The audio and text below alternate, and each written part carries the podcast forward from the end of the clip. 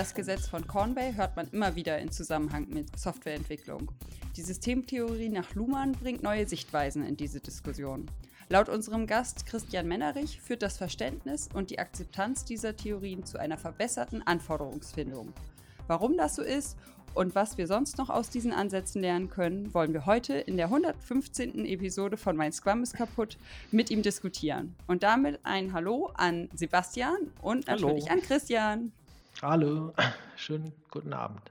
Schön, dass ja, ich da sein darf. Schön, dass es geklappt ja, hat. Herzlich willkommen.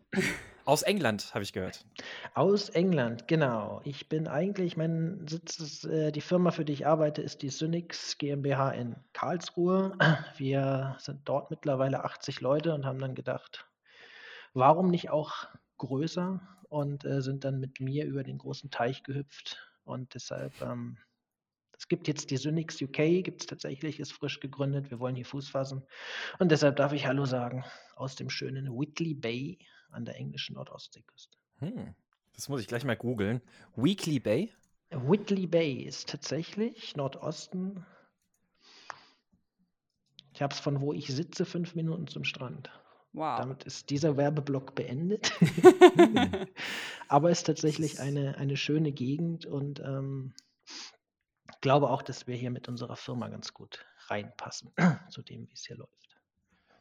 Ja, cool. Dann haben wir den Werbeblock jetzt. Aber magst du noch ein paar Worte zu dir sagen? Zu mir, genau. Also ich bin mittlerweile bei der Synix seit zehn Jahren fast. 2013 habe ich angefangen. Ähm, Softwareentwickler steht immer noch in meinem in meiner Beschreibung. Wir haben aber auch viel mit Architektur zu tun gehabt. Ähm, viel ähm, Datenbanken haben wir uns angeschaut, auch die NoSQL-Sachen, der Trend, der so ein bisschen an uns vorbei ist mittlerweile scheint ein bisschen abzuebben und auch viel äh, in der Methodik unterwegs gewesen. Also wir entwickeln so gut es geht nach ähm, Domain-Driven Design-Prinzipien.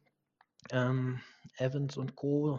sind Fans von Event-Storming und solchen Techniken und ähm, haben darüber auch, dadurch, dass wir auch agile Coaches in den Projekten immer wieder hatten, auf die, auf die Luhmann-Theorie gekommen. Wir sind tatsächlich über was bedeuten eigentlich diese Bounded Contexts? Wie findet man die? Was heißen die in der, in der Domain-Driven Design Theorie? Und wie kann man die vielleicht auch mal anders interpretieren? Da sind wir auf die, auf die Luhmann-Theorie gekommen und mhm. haben versucht, das zu, zu vereinen. Wollen wir da direkt mal einsteigen? Also so, ich, ich habe nämlich festgestellt, wir haben tatsächlich im Podcast, glaube ich, noch nie über, den, über die Systemtheorie gesprochen. Wir haben mehrfach natürlich auch mal so, so angesprochen, Dinge systemisch zu betrachten und sowas. Ähm, aber vielleicht magst du uns mal ganz kurz einen Abriss geben, wenn das geht. So, was, was ist die Systemtheorie? Die Systemtheorie nach Luhmann ist im Kern was relativ Abstraktes, das ist eine soziologische Theorie ähm, vom, vom Niklas Luhmann, ich glaube bis in die 80er entwickelt worden, ähm, hat verschiedene sogenannte Systeme, die er da betrachtet. Ein System nach Luhmann ist abstrakt ein Satz von Elementen und Objekten zusammen mit den Beziehungen dazwischen. Und äh, da ich, ähm, also ich selber mit Theorie oft ganz gut umgehen kann, ist das was, was mir auch in der Definition entgegenkommt. Ähm, der Luhmann unterscheidet organische, psychische und sogenannte soziale Systeme. Und ähm, was uns interessiert, auch in der Softwareentwicklung, wo wir die, den Bogen dann gekriegt haben zur Entwicklung, sind die genannten, sogenannten sozialen Systeme. Und äh, in der Luhmann-Theorie bestehen die aus Kommunikation. Und ähm, im Wesentlichen war es das auch schon. Kommunikation hat Anschlusskommunikation. Und das ist äh, ja, wie, wie diese Systeme entstehen und auch beschrieben werden. Ähm, also charakteristische Eigenschaften wären die sogenannte Autopoiesis. Die Systeme erzeugen sich aus sich selbst heraus, wollen auch fortbestehen. Die wollen nicht schrumpfen, die wollen nicht, nicht kleiner werden oder sterben. Ähm, die sind selbst organisiert, damit sind sie auch autonom.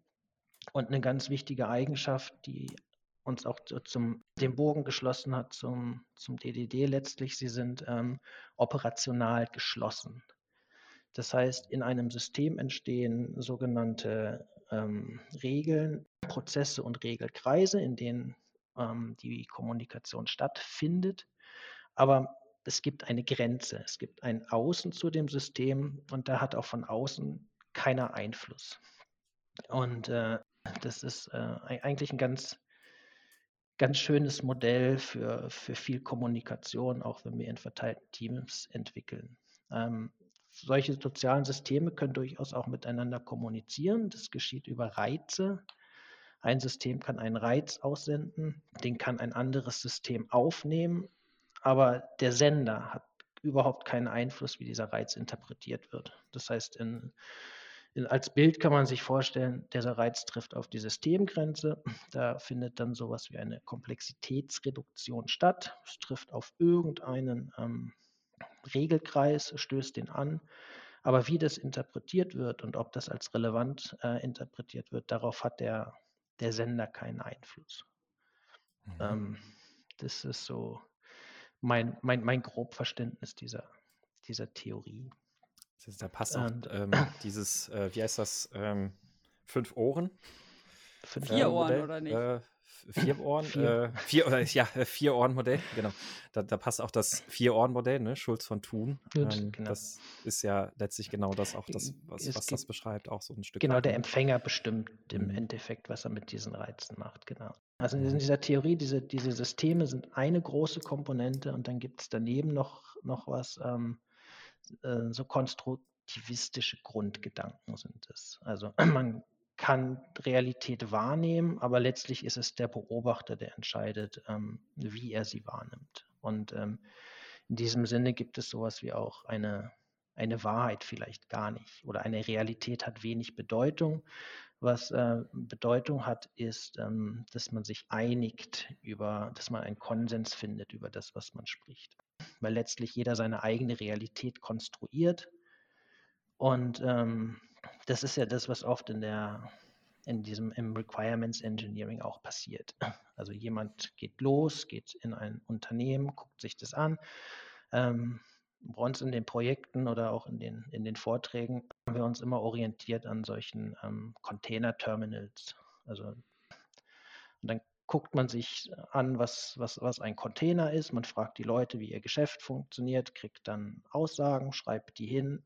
Dann hat man aber schon irgendwie über die Konstruktion von denen gesprochen, mit denen man wieder gesprochen hat. Man gießt es in Anforderungen, gibt es an Softwareentwickler. Dann hat man schon Konstruktionen höherer Ordnung. Und ähm, am Ende gibt es immer Streit, wie es wirklich ist, wie es richtig ist. Und ähm, was wir festgestellt haben, wenn man davon weggeht und diese Frage eigentlich gar nicht stellt, wie ist es wirklich, sondern wenn man sich fragt, wie einigen wir uns auf das, was da, was da passiert, ähm, ja, dann kommt man schon mal einen ganz guten Schritt, einen ganz guten Schritt weiter. Und ähm, so das Maß, was man dann sich wünscht, ist letztlich, dass der Kunde zufrieden ist mit dem, was er kriegt. Völlig egal, wie es wirklich ist oder wie es richtig aussieht der Kunde damit gut arbeiten kann, mit dem Stück Software, wenn er zufrieden ist mit dem, was er kriegt, dann hat man eigentlich ganz gute Arbeit ge geleistet. Und ähm, dann kann man sich auf, diesen, auf diesem Modell ähm, bewegen oder auf diesen Konstruktionen bewegen, die man mhm. da, die man da gefunden hat. Mhm.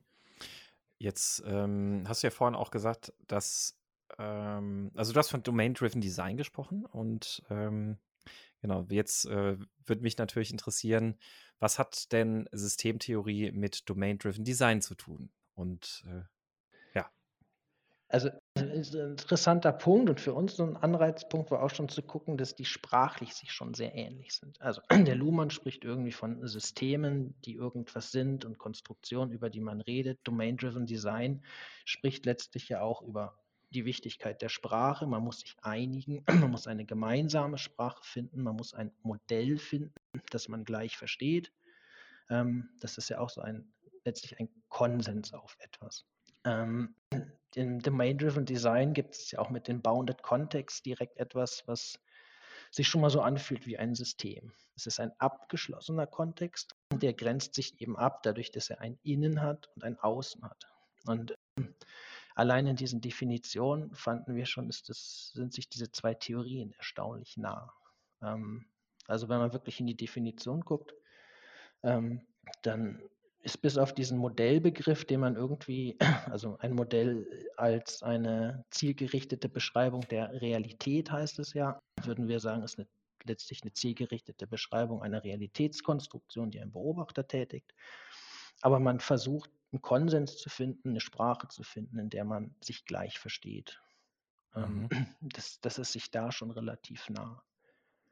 Und was habt Und, ihr dann da so draus lernen können oder auch anwenden können, wenn es jetzt dann ums Domain-Driven Design geht? Also ähm, es gibt ja so in der Systemtheorie gibt es ja auch Ansätze, wie man überlegt, wie man überhaupt erstmal ein System analysiert und versteht. Da gibt es ja so dieses von, von innen nach außen, also auf Details konzentrieren und dann immer weiter rauszoomen und ein immer größeres Bild aufbauen und immer weitere Erkenntnisse dazu bringen. So kommst du dann irgendwie vom kleinen Wasserstoffatom zu, zum, zum Klima.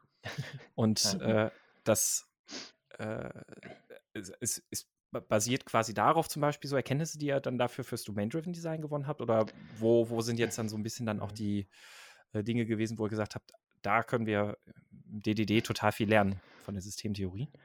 Ja, also, ähm, also erstmal war es tatsächlich diese, diese Ähnlichkeit. Wenn man ganz naiv sagt, äh, dann kann man ja auch, wenn man in den Lösungsraum geht, sagt, so ein soziales System bilden wir auf so einen abgeschlossenen Kontext ab. Und ähm, wir gehen dann los und äh, gucken auch, ob wir das in der Form implementieren. Es gibt noch ein paar mehr Analogien, die wir, die wir auch äh, bemerkt haben oder die, die in den Kontexten, wo wir uns bewegen, uns entgegenkamen. Äh, man kann sagen, dass die Reize sowas wie Nachrichten ist. Also man kann so nachrichtengetriebene Architekturen eigentlich ganz gut verstehen und analysieren. Ähm, die Analogie, die da auch greift, dieser der ähm, operationalen Abgeschlossenheit des Teams, die verschiedene letztlich Software erstellen und betreiben, Nachrichten interpretieren, eben so interpretieren, wie sie es kriegen. Also dass auch wirklich die, die Teams entkoppelt voneinander entwickeln und arbeiten. Ähm, und äh, ein anderer Punkt war noch die, vielleicht die Beweglichkeit dieser, dieser Kon wie man diese Kontexte findet. Ähm, in der Theorie vom Luhmann gibt es noch was, das nennt sich relevante Kommunikation. Oder zumindest gibt es diesen Begriff in der Soziologie, ähm, dass wenn man das System beobachtet und gewisse Kommunikationspfade immer wieder auftauchen über Häufigkeit. Also zum Beispiel das, ähm, wenn man eine Software gebaut hat und guckt dann, wie sich die, die Verkaufsabteilung und die Disposition zueinander verhalten, dass es dort immer wieder Wege gibt, um gewisse ähm, Dinge zu erfüllen. Für große Kunden jetzt noch schnell irgendwas bereitstellen. Wenn das immer wieder stattfindet, hat man da auch Hinweise, dass dort ein eigenes soziales System existiert und wiederum auch zu einem Bounded-Kontext werden könnte. Ähm, es gibt so ein paar schlaue Fragetechniken auch, äh, die agile systemische Coaches ganz gut, glaube ich, beherrschen. Ich glaube, vieles ist auch motiviert aus der, aus der Therapie, dass man mit geschickten Fragetechniken eben vielleicht auch dieses, dieses von innen nach außen steuert und versucht zu, zu explorieren. Oder auch mit ähm, so Wunder- oder Skalierungsfragetechniken. Mhm. Ähm, was, wie sähe die Welt aus, wenn du einen Wunsch frei hättest? Wen würdest du dir wegwünschen von deinen Kollegen? Ähm, auf einer Skala von 1 bis 10, was musst du machen, damit der am nächsten Tag richtig daneben geht? Mhm. Ähm, oder eben auch, ähm, ja, was wäre jetzt anders, wenn dein Chef hier wäre? Mhm. Ähm, um einfach hier auch zu, solche Kommunikationspfade nochmal noch mal aufzudecken. Ähm, mhm. Genau. Dahinter ist ja auch wieder dieser, dieser konstruktivistische Gedanke in der Befragung. Also wenn man als Requirements Engineer jemanden befragt und ähm, kann man sich sowieso nie so richtig sicher sein, was für Antworten man kriegt.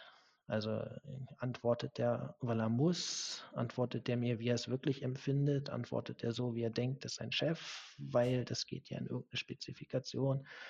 Ähm, genau, und dann dieses, dieses hier drauf einlassen und dann ähm, darauf aufbauend versuchen, die, die richtigen Kommunikationspfade zu finden und die sprachlich auch und die Modelle zu, ähm, in den Modellen zu festigen, indem man dann in, im DDD über die Dinge spricht, mit dem Kunden zusammen, ähm, daraus die Sachen wachsen, wachsen mhm. lässt.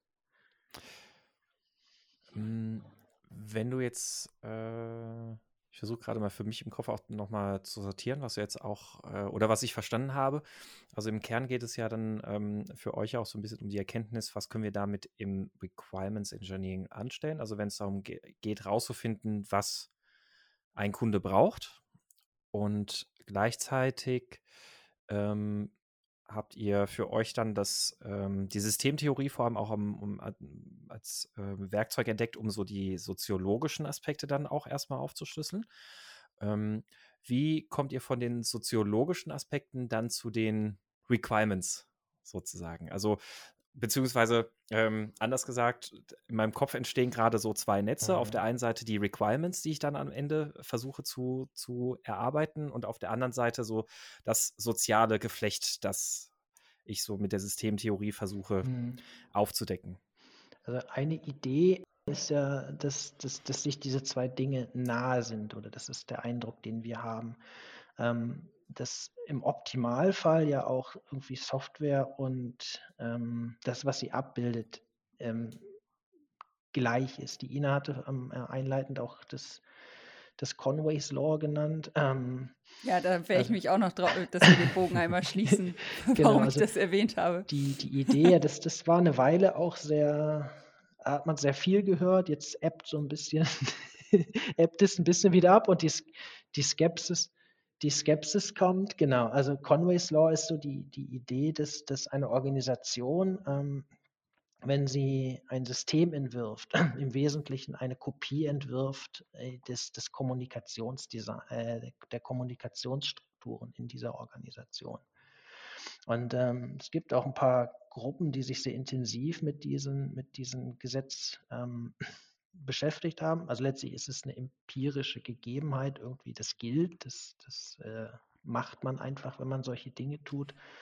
Ähm, gibt äh, ja auch so Kräfte, die, die sich in Richtung eines inversen Conway-Manövers bewegen, also so der Versuch, das umzukehren und Strukturen zu etablieren.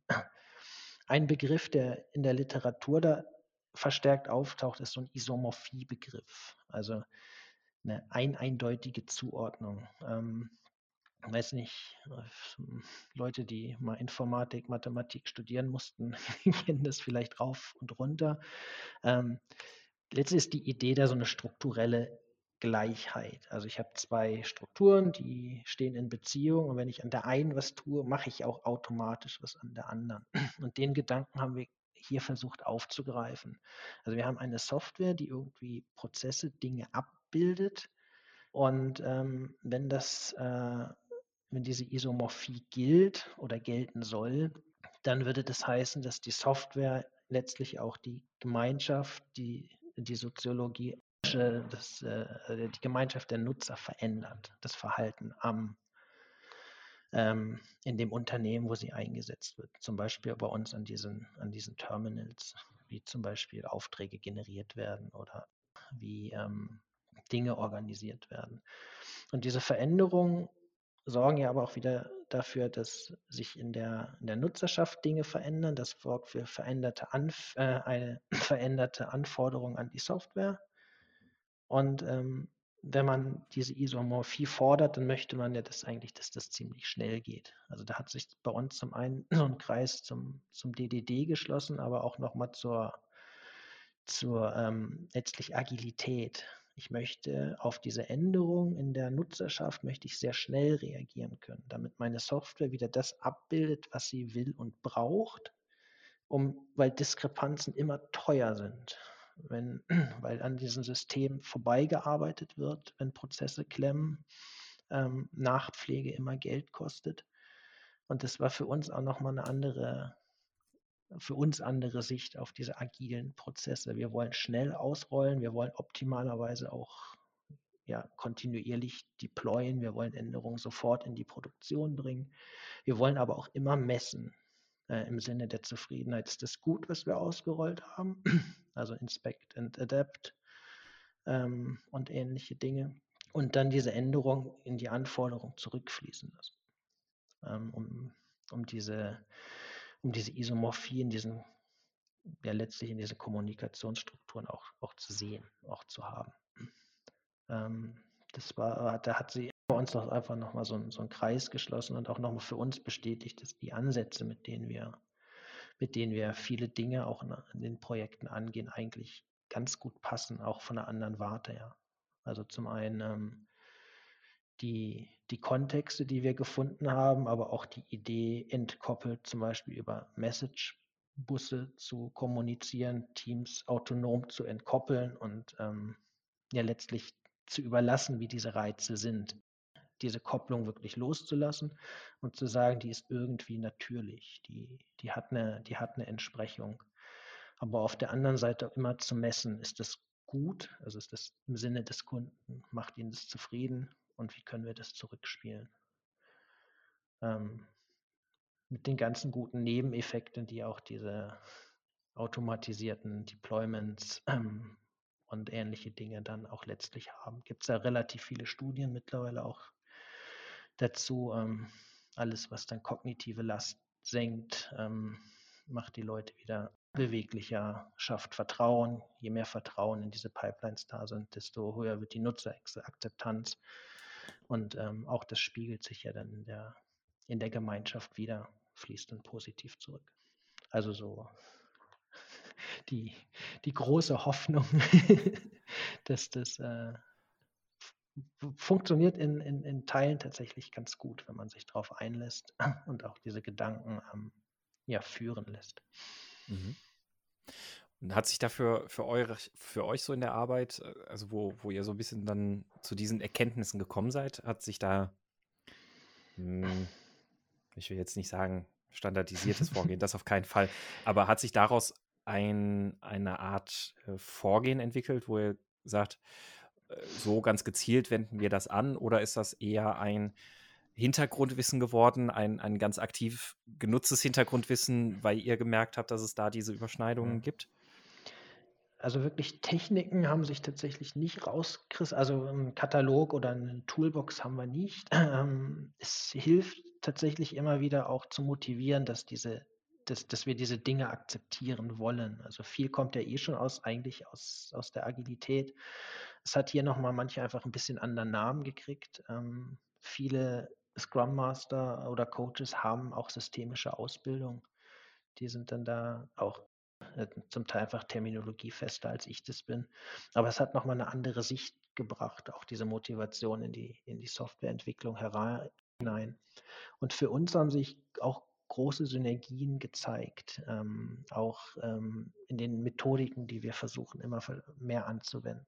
Also Event Storming ist ja auch so eine Technik, ähm, wenn man in das Büchlein von dem Brandolini guckt, dann ist auf irgendeiner Seite zitiert er schon drei Riesenwerke, also das Blackbox Thinking vom Side, den Kahnemann und ähm, den Black Swan. Und ähm, viel hängt da aus unserem, äh, in unserem Verständnis einfach auch, auch zusammen. Also die Dinge, die das motivieren und die ähm, das DDD und die, diese systemischen Aspekte, die passen eigentlich ganz gut zusammen.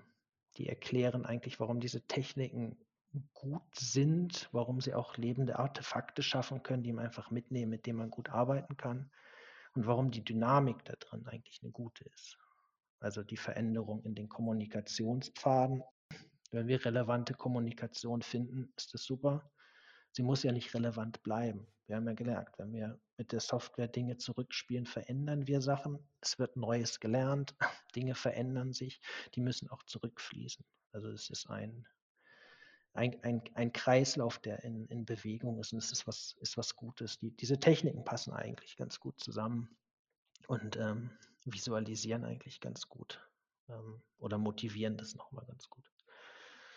Aber tatsächlich so eine, so eine Toolbox wüsste ich nicht, wie man die, wie man das macht. Das ist eher ein, ein immer wiederkehrendes drauf, drauf pochen und erinnern. Ähm, wo man, glaube ich, sich ganz gut bedienen kann, sind tatsächlich solche Fragetechniken.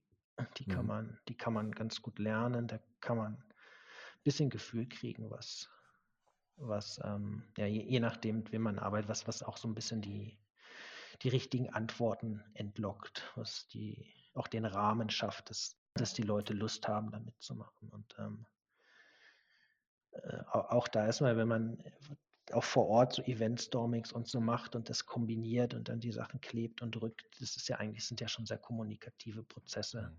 wo sich auch einfach Sachen formen. Und ähm, von daher, das, das passt aus unserer Sicht eigentlich ganz gut zusammen, ja. Ich sehe da für ja euch eine Marktlücke.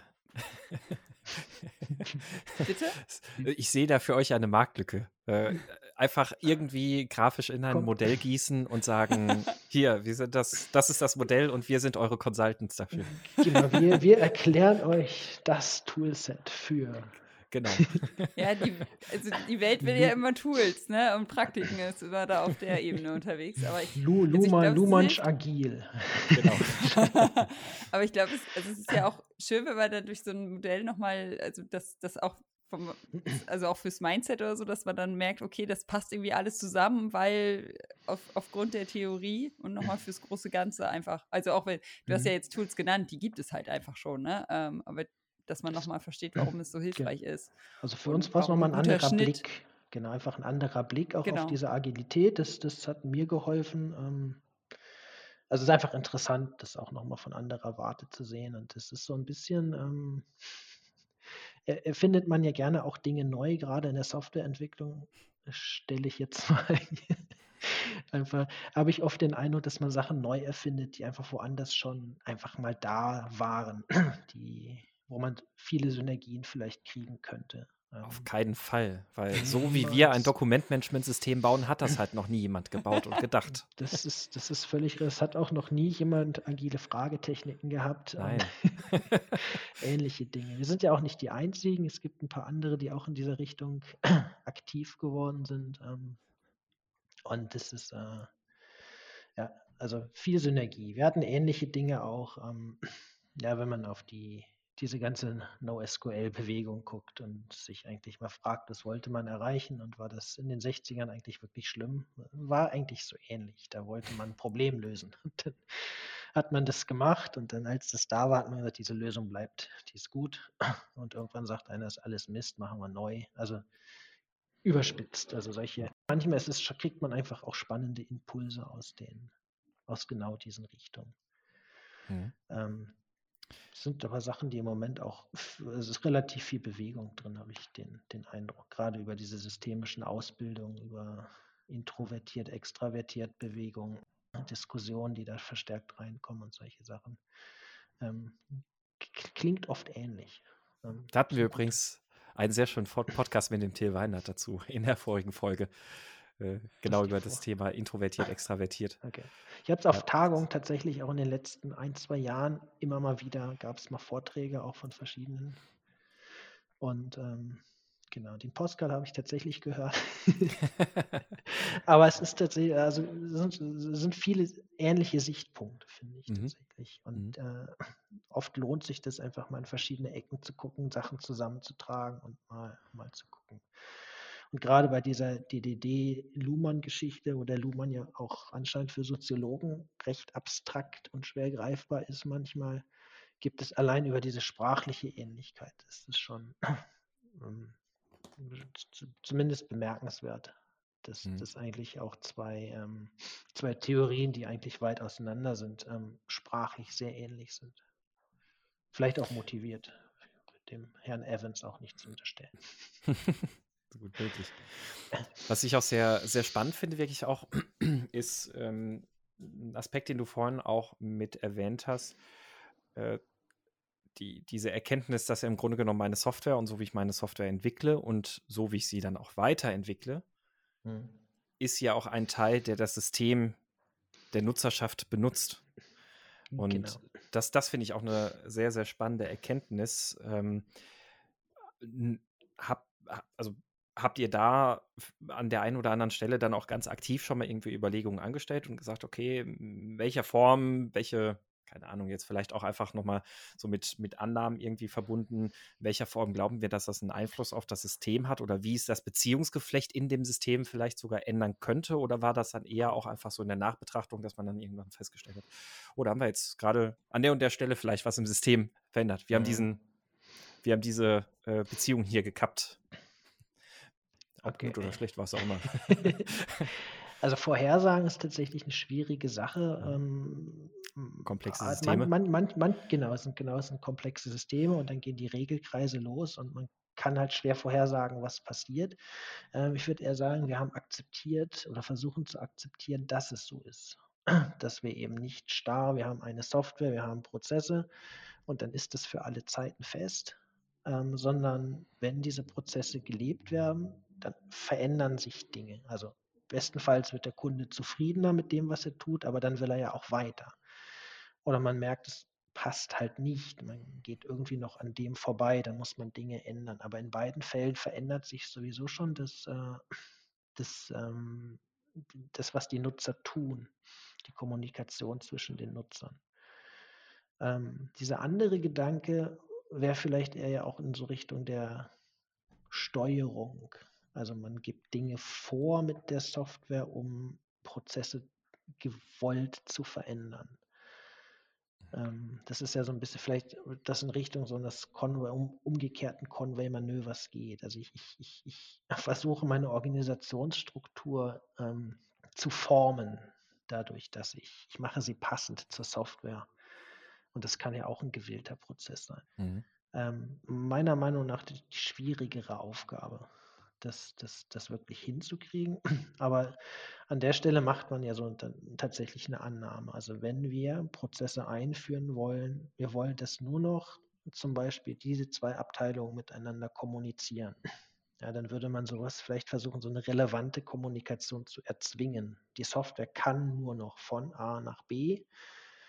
Und wenn das gewünschter Endzustand ist, versucht man, das auch durchzusetzen. Ähm, Wenn es nicht funktioniert, man kann immer noch dran vorbeiarbeiten. ähm, die Systeme tun ja eh, wie sie wollen.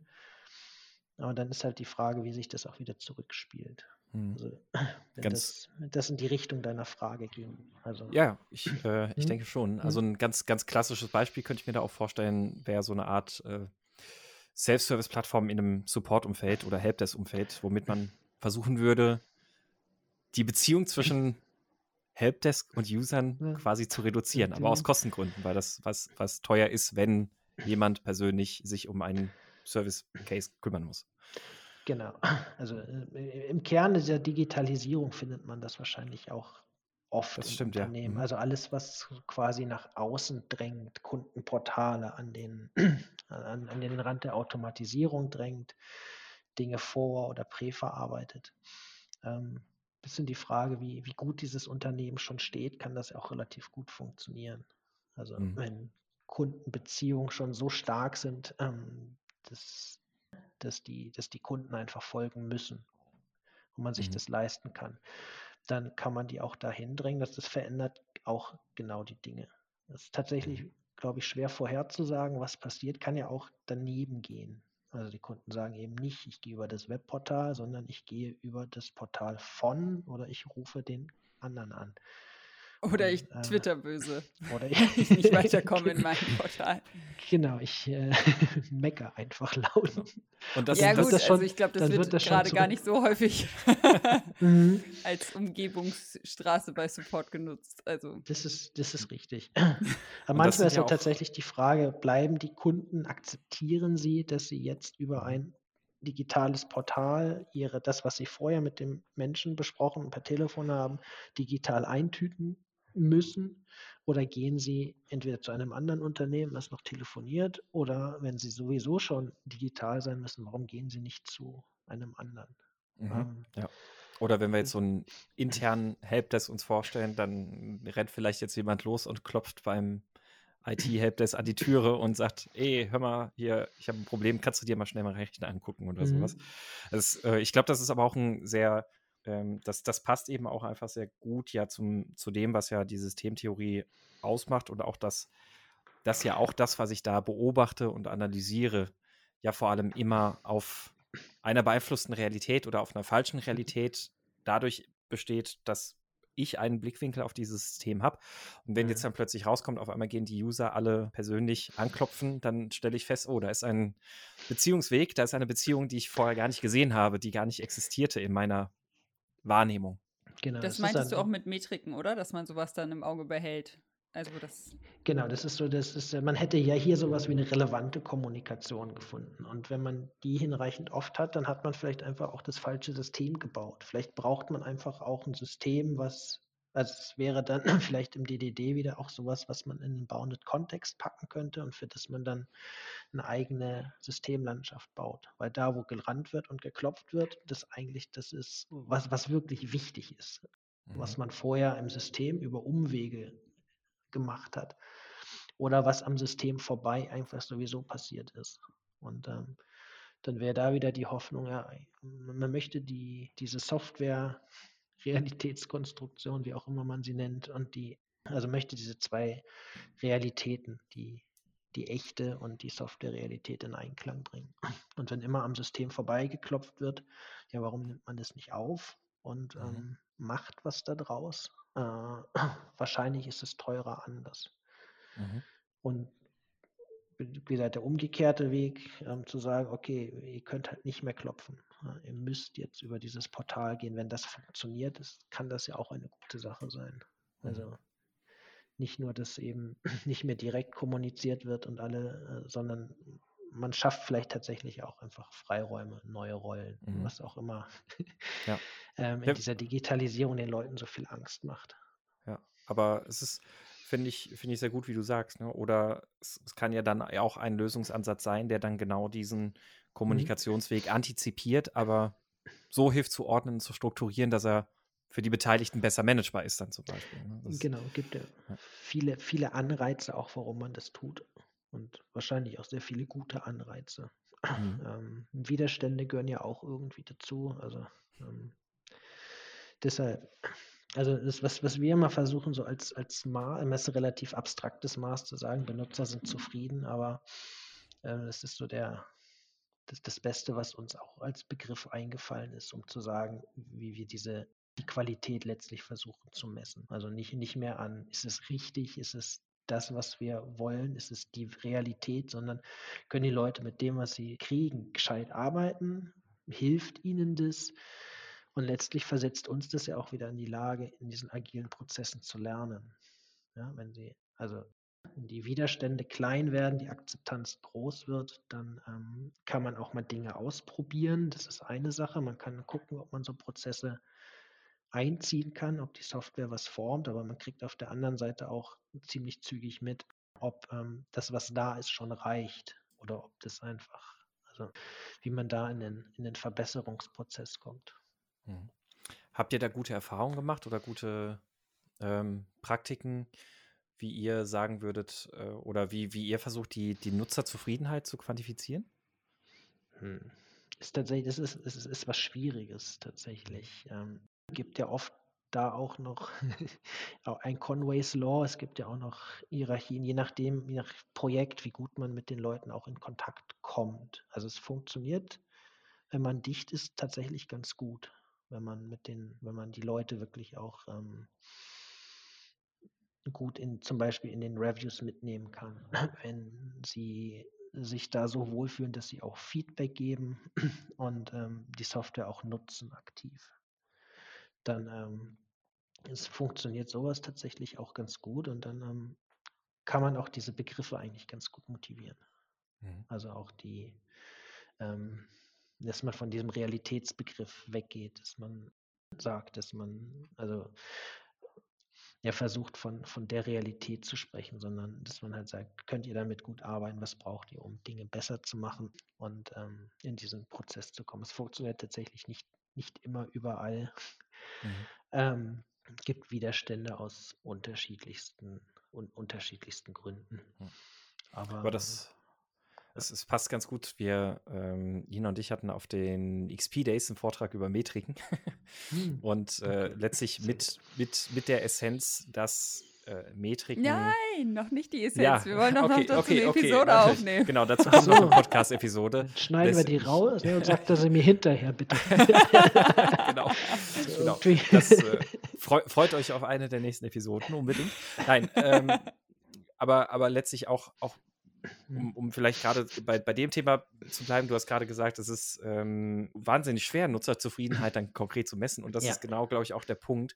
Ähm, es gibt vielleicht ganz viele Metriken, mit denen man das dann irgendwie machen kann, mit denen man das ja, ja auch gerade so im Webumfeld teilweise versucht, weil man halt weniger direkt mit den Usern sprechen kann, als also versucht man zu mhm. quantifizieren mhm. über ähm, weiß ich nicht, äh, wie viele registrierte User haben wir, wie viele regelmäßig wiederkehrende aktive ja, Nutzer haben wir, was auch immer, keine Ahnung. Ähm, aber am Ende ist, glaube ich, tatsächlich auch immer ganz, ganz essentiell, eben dieses direkte Gespräch zu haben. Ja. Und ja auch dann, wenn ich jetzt zum Beispiel eine Unternehmenssoftware entwickle oder innerhalb eines Unternehmens, ich bleibe jetzt mal bei dem Helpdesk-Thema, dann auch wirklich mal so ein bisschen sich auch im Haus ja umzuhören und zu verstehen, ähm, wie findet ihr eigentlich den Helpdesk? Und das auch mal in einer völlig fremden Abteilung mal zu fragen. Und dann kommen manchmal auch so Antworten wie, das Scheißding benutze ich gar nicht, deswegen stehe ich bei den IT-Kollegen äh, IT nee, immer genau. direkt auf der Fußmatte.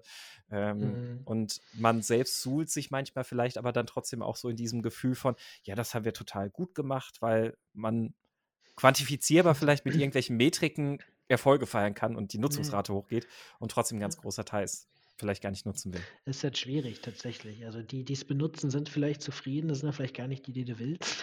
Ja. Und, äh, oder die, die sollen. Also wir sind tatsächlich in den meisten Projekten hier von daher ganz gut aufgestellt, dass wir eben nicht ähm, Web-Facing Dinge haben, wo wir Verkaufszahlen oder so messen, sondern halt mit Kunden zusammen tatsächlich relativ dicht und auch mit äh, vielen Entwicklern vom Kunden zusammen einfach eng Dinge entwickeln. Hm. So laufen bei uns tatsächlich die, die meisten der Prozesse. Das heißt, da lässt sich das relativ direkt oft messen, indem man nicht mit den Leuten spricht, indem man einfach auch mal an die, an die, die Standorte gehen kann und ähm, guckt, wer benutzt es denn, wie benutzen die das. Ähm, mhm. wenn, wenn, das sind Dinge, die auch jetzt wieder verstärkt stattfinden, die eigentlich ganz gutes Gefühl dafür auch geben. Ja? In der Kaffeemaschine nochmal drüber reden wie ist denn so ein Standardtag? Ähm, kannst du das damit schon? Was, was, was brauchst du noch? Mhm. Ähm, das heißt, das sind dann in dem Sinne eher, eher sehr direkte Metriken, die wir da, da abfragen können. Dass Somit. wir messen müssen, wie viele sind drauf, wie viele sind zehn Sekunden, welche sind nicht wiedergekommen. Ähm, das, das haben wir in den meisten Projekten direkt nicht. Das sind dann eher Kunden-Kundenprojekte oder Maßzahlen. Ja für dieses Kaffeemaschinengespräch finde ich dann ja auch, was du jetzt am Anfang erwähnt hattest, noch ganz sinnig. Also es gibt nicht diese eine Realität, die wir äh, genau. da jetzt richtig machen, sondern ja, wir versuchen uns irgendwie einen Konsens zu finden und, und einigen uns jetzt drauf und kommen, mhm. versuchen da so nah wie möglich ranzukommen, so auf die Tour. Und das äh, genau. finde ich dann auch für ja. solche Gespräche nochmal ein, ein cooles Mindset. Es ist ja so in der Wissenschaft ja auch so, dass man ja da sagt, ähm, in, in der Forschung, äh, dass, dass man solche Forschungsprojekte möglichst interdisziplinär ja beispielsweise aufstellt, um da auch aus unterschiedlichen Disziplinen Blickwinkel auf ein Thema zu bekommen und damit unterschiedliche Antworten ja auch zu bekommen und unterschiedliche Realitäten sozusagen einzusammeln, mhm. die, die dann mit jedem weiteren Gespräch und mit jedem weiteren Blickwinkel meine Realität ergänzen, in Frage stellen, äh, erweitern und präzisieren. Genau. Ne? Irgendwie, irgendwie müssen wir falsifizierbar bleiben, ist schon richtig. Mhm. Ich meine ja, Dinge in Frage stellen, verbessern. Da sind wir auch wieder, warum streckt man nicht mehr Soziologen und Softwaremenschen in eine Tagung? Vielleicht ergänzt sich das ganz gut. Ja. Aber auch genau den Gedanken, den du gerade gesagt hast, Sebastian, dass man einfach in eine andere Abteilung geht oder je nachdem, was man erreichen will, auch einfach mal eine Azubine oder eine Azubi davor setzt und einfach mal guckt, wie weit kommt man, wie intuitiv ist denn das, was man da gebaut hat. Und äh, kann ja auch ein Anreiz sein. Das ist auch ein mhm. Feedback, das wir tatsächlich immer wieder kriegen bei einigen Dingen, dass man ähm, eigentlich auch so, so geführte, äh, auch ganz simple visuelle Dinge einhelfen. Nicht, nicht nur dem, der es gar nicht kennt, sondern auch der, der lange drin ist oder der, der diese Teile eben nicht so oft sieht. Oft bist du dann ja in einem Kundenkontakt und hast dann ja auch wieder irgendeine Kommunikation und äh, triggert dann vielleicht nicht den richtigen Kreis, wenn man dann irgendwas da ist, das, das einem einfach unterstützt. Ähm, so, simple Dinge können, können tatsächlich Zufriedenheit und auch Sicherheit generieren. Und ähm, führen aus unserer Erfahrung auch dazu, wenn die Software dann akzeptiert ist, macht das viele Dinge auch von der anderen Seite einfach auch, auch einfacher. Mhm. Ähm, wir haben auch gemerkt, dass es viel bringt, einfach das Vertrauen auch in diese, in diese schnellen Ausrollprozesse. Also vielleicht ne, die Idee von vorhin, diese, diese Isomorphie, dieses, dieses, dieses, diesen Einklang von Software und System schnell zu generieren. Also mhm. wenn du wirklich schnell in der Lage bist, zum Beispiel ein kritisches Feature, äh, einen kritischen Bugfix auszurollen, nicht zwei Wochen, sondern vielleicht zwei Stunden.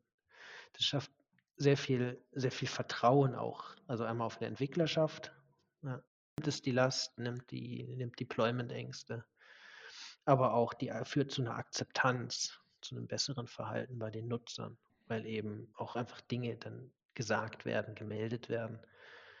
Und dann ähm, ja, schließt sich da auch wieder so ein, so ein, für uns so ein Kreis zu dem, zu diesen agilen Zyklen und vor allem auch zu dem, was ein bisschen noch als DevOps-Kultur vielleicht unter diesem Buzzword ähm, ja, rumgeistert. Das ist für uns auch so ein Kriterium für diese, für diese, diese Eineindeutigkeit ein bisschen mitzusteuern und zu erhalten und vor allem diese, dieses, diesen Gap einfach gar nicht groß werden zu lassen. Unabhängig von den vielleicht guten Dingen, die es sonst noch mitbringt. Mhm die auch, ich glaube, also viel Literatur im Moment auch dazu ja entstanden. Ähm, da kommen wir genau. gleich noch zu einem sehr guten Punkt, sehr weil gut. wir unsere Gäste immer nach Literaturempfehlungen fragen. Und wir haben diesmal im Vorgespräch komplett vergessen, dich darauf vorzubereiten. Sehr gut. Das ist mir auch gerade aufgefallen. wir haben ja schon mal gestreut, ein paar Dinge, von den Eigenpublikationen mal abgesehen. Ah, oh, Eigenpublikation, die darfst du aber auf jeden Fall die äh, erwähnen. Waren geschickt jetzt. Ne? Wir haben tatsächlich, ja. es gibt zwei, drei ähm, Veröffentlichungen genau zu diesem Thema Soziologie und Softwareentwicklung im Objektspektrum und auf dem Informatik aktuell, glaube ich, vom mittlerweile vorletzten Jahr. Sind wir immer noch froh, wenn das einer liest und kommentiert. Mhm. Und so bei der Fremdliteratur, richtig? Äh, also genau, also konkret denken wir eher an Bücher, aber das ist äh, für, für das andere, die Artikel, was du gerade geschrieben hast, die Publikation, mhm. da darfst du uns auf jeden Fall dann die Links geben, die packen wir nicht definitiv dann in die Show Notes. Da würden sich unsere ZuhörerInnen, glaube ich, freuen, wenn es da Lesematerial in der Form gibt. Sehr gerne. Also Bücher tatsächlich. Was mir hilft, ist Luhmann leicht gemacht. Ich weiß nicht, wer es geschrieben hat, weil ich absolut nicht aus der Soziologie-Ecke kam. Ähm, Ansonsten, was ich tatsächlich sehr, sehr spannend finde in der Welt, also die Sachen, die wir vorhin ganz kurz schon hatten im Kontext von, von Eventstorming und Brandolini. Also mhm. Also The Black Swan oder Antifragilität oder solche, solche äh, statistisch geprägten Dinge. Die Arbeiten von Daniel Kahnemann finde ich da sehr, sehr hilfreich, also auch seine psychologischen Erklärungen. Ähm, Thinking Fast and Slow ist, glaube ich, der Titel, der da, der da oft zitiert wird. Und ähm, vom, vom Matthew Side, Blackbox Thinking. Es ist mhm. also, hat so diese, die Idee der Marginal Gains ist so der, das Hauptding. Wie kann ich mit kleinen Dingen, vielen kleinen Dingen vielleicht irgendwas Großes erreichen?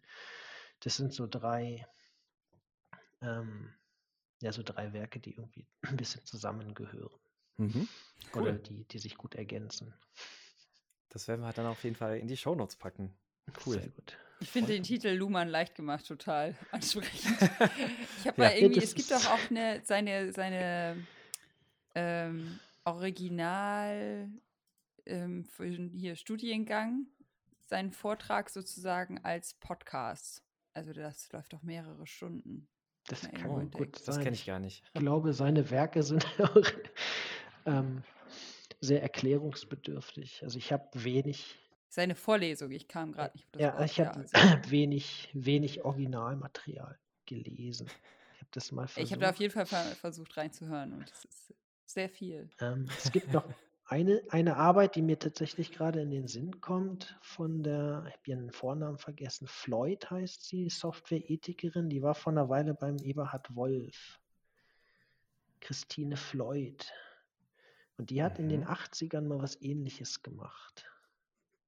Die hat auch so einen Begriffsapparat auf Software geworfen. Mhm. Ähm, sehr, sehr spannende Arbeit, die ich weiß nicht, von welcher deutschen Uni stammt. ähm, was ich sehr empfehlen kann, einfach weil da sehr früh genau diese, diese Überlegungen schon drinstecken. Also dann auch vor 30 Jahren. Warum das tatsächlich nicht weitergemacht wurde, kann ich nicht sagen. Oh, cool. Aber das, müssen wir mal gucken, ob wir den Link finden zu der Publikation. Dann, ich glaube, den, Link, den, den, den Link kann ich geben. Genau. Und ah. sie war, war beim, das ist von Eberhard Wolf interviewt worden vom, vor ein paar Wochen oder mittlerweile Monaten. Mm. kann, ich, kann ich sehr empfehlen. Das werden wir auf jeden Fall dann noch da mit ergänzen. Cool. So, noch Fremdwerbung. Ja, Christian, gäbe es denn irgendwas, was du in dem Kontext Systemtheorien der Softwareentwicklung noch unbedingt sagen müsstest, ohne dass du nicht ruhig schlafen kannst, wenn du es nicht gesagt hättest? Es lohnt sich, Gedanken rein zu investieren, auch wenn es nicht intuitiv ist. viel, viel, mehr, viel mehr wüsste ich tatsächlich nicht. Das ist ein spannender Gedanke, wenn da Ideen sind. Wir sind gerne diskussionsbereit, ähm, lernen da gerne dazu. Vielleicht gibt es auch schon viele Erkenntnisse, die wir einfach noch nicht auf dem Schirm haben.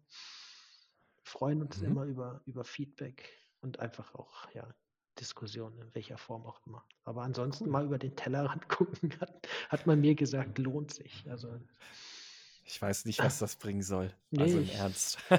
Ist auch nie auf meinem Mist gewachsen. Man zwingt mich ja solche Dinge zu tun. genau. Super, genau. Okay. Ja, schön. Christian, war schön, dass du da warst. Vielen herzlichen Dank. Spaß gemacht. Ja, danke für die Einblicke und für die, ja, äh, wirklich auch neuen Impulse. Also ich, okay. äh, ich habe auf jeden Fall ein bisschen was mitgenommen. Ähm, obwohl das Systemtheorie nicht ganz fremd, äh, also sind einige, einige interessante Blickwinkel jetzt auch nochmal drauf gekommen, auch auf den Einfluss mhm. der, was macht unsere Software mit dem Beziehungsgeflechten der, der AnwenderInnen. Ähm, fand ich wirklich cool. Vielen Freut herzlichen mich. Dank dafür. Dankeschön. Und du hast ja gerade schon zur Diskussion eingeladen. Das ist dann natürlich auch das, was wir äh, auch, auch am Ende unserer Folgen immer sehr, sehr gerne machen. Denn die meisten von euch wissen es ja, wir haben ja auch unseren Slack-Kanal. Mhm mein Scrum ist kaputt.de slash Slack. Und äh, da haben wir, Ina, was sind es? Zweieinhalbtausend? Dreitausend? Hm. Äh, ich, äh, ich glaube 2000, aber 2000? nach dieser Episode bestimmt zweieinhalb. Bis die geschnitten ist, zweieinhalb. zweieinhalb, äh, 2000, äh, ähm, ja, Mitdiskutantinnen, ja, jetzt äh, ver verhedder ich mich auch letztlich endgültig. Ähm, da ist immer mal mehr, mal weniger los. Auf jeden Fall aber trotzdem sehr wertvolle Diskussionen, ähm, die da gerne stattfinden. Und äh, wenn ihr da zu dem Thema was diskutieren möchtet, dann könnt ihr das sehr, sehr gerne da tun. Und äh, natürlich auch, wenn ihr Fragen für Themen oder euch irgendwelche Interviewpartner zu irgendwelchen Themen wünscht oder sowas, dann dürft ihr uns natürlich auch gerne dort schreiben und auch, auch gerne an thema at meinscrumskaputt.de. So, cool. damit haben wir es dann, würde ich sagen, ne? Genau. Vielen, vielen Dank, Christian. Dankeschön Schön, an euch. Super. Danke. Dann auf Wiederhören. Tschüss. Tschüss. Ciao, ciao.